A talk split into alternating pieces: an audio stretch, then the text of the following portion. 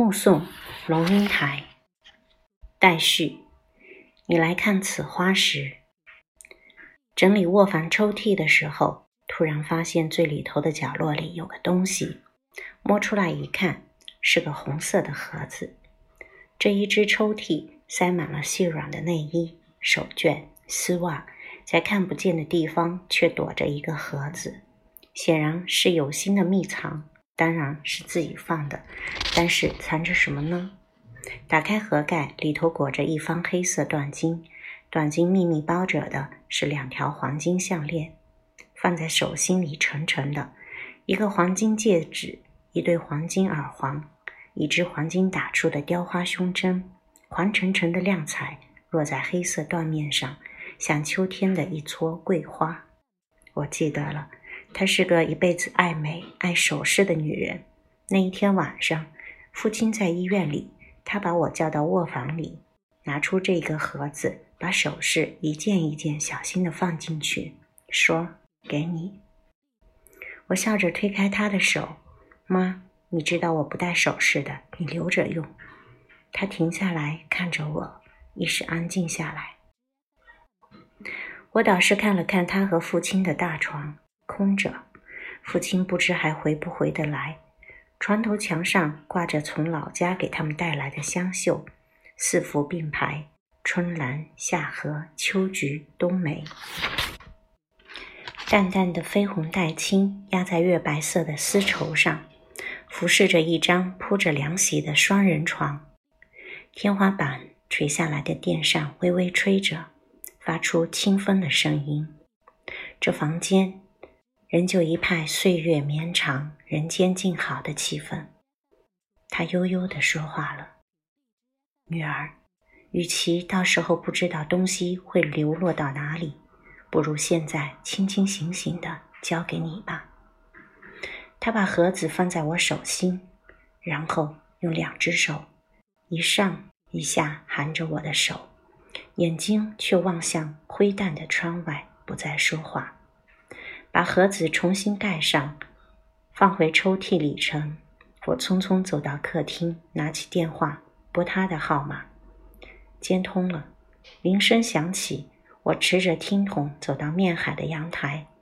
夕阳正在下沉，海水如万片碎金，动荡闪烁，直直看出去，越过海洋，越过山雨，越过云层，一重一重飞跃的画。应该是澳门，是云南，是缅甸，再超越就是印度，就是非洲了。台湾在日出的那头，其实是我站在阳台怎么都看不见的另一边。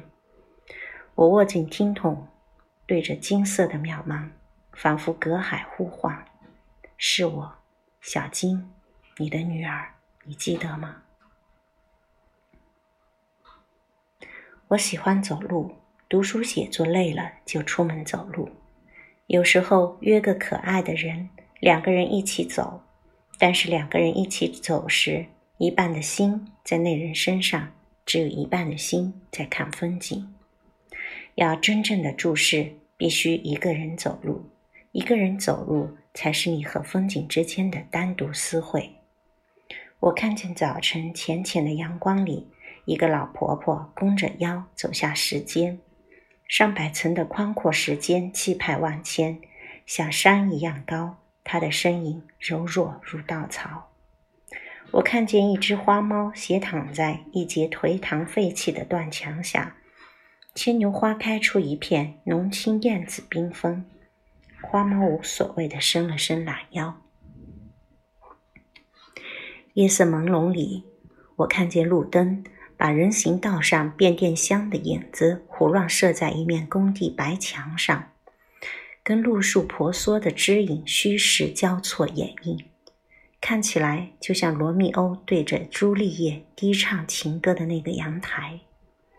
我看见诗人周梦蝶的脸，在我挥手送他的时候，刚好嵌在一扇开动的公交车的小窗格里，好像一整辆车，无比隆重的。在为他做相框。我看见停在凤凰树枝上的蓝雀，他身体的重量压低了缀满凤凰花的枝桠。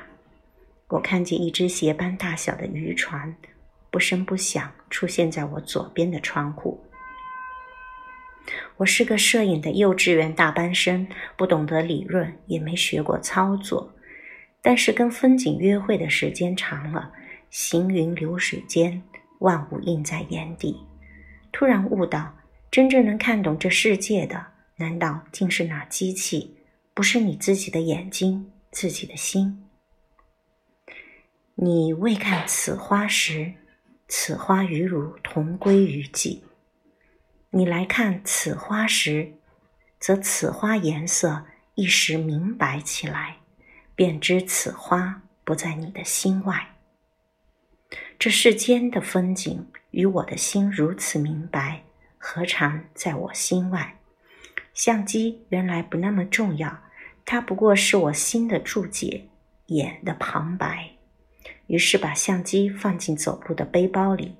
随时取出做看此花时的新笔记，每一个被我看见的瞬间刹那都被我采下，而采下的每一个当时，我都感受到一种美的逼迫，因为每一个当时都稍纵即逝，稍纵即逝。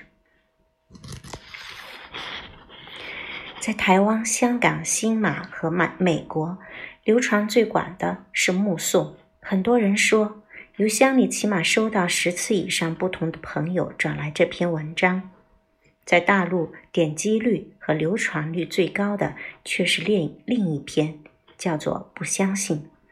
是不是因为对于台湾和海外的人，相信或不相信已经不是切肤的问题？反倒个人生命中最私密、最深埋、最不可言语的山势和舍，才是刻骨铭心的痛。是不是因为在大陆的集体心灵旅程里，一路走来，人们现在面对的最大关卡是相信与不相信之间的困惑、犹豫和艰难的重新寻找？很难说，每个人来到花前。都看见不一样的东西，都得到不一样的明白。对于行路的我而言，曾经相信，曾经不相信，今日此刻也仍旧在寻找相信。但是面对时间，你会发现，相信或不相信都不算什么了。因此，整本书也就是对时间的无言，对生命的目送。真的不好说。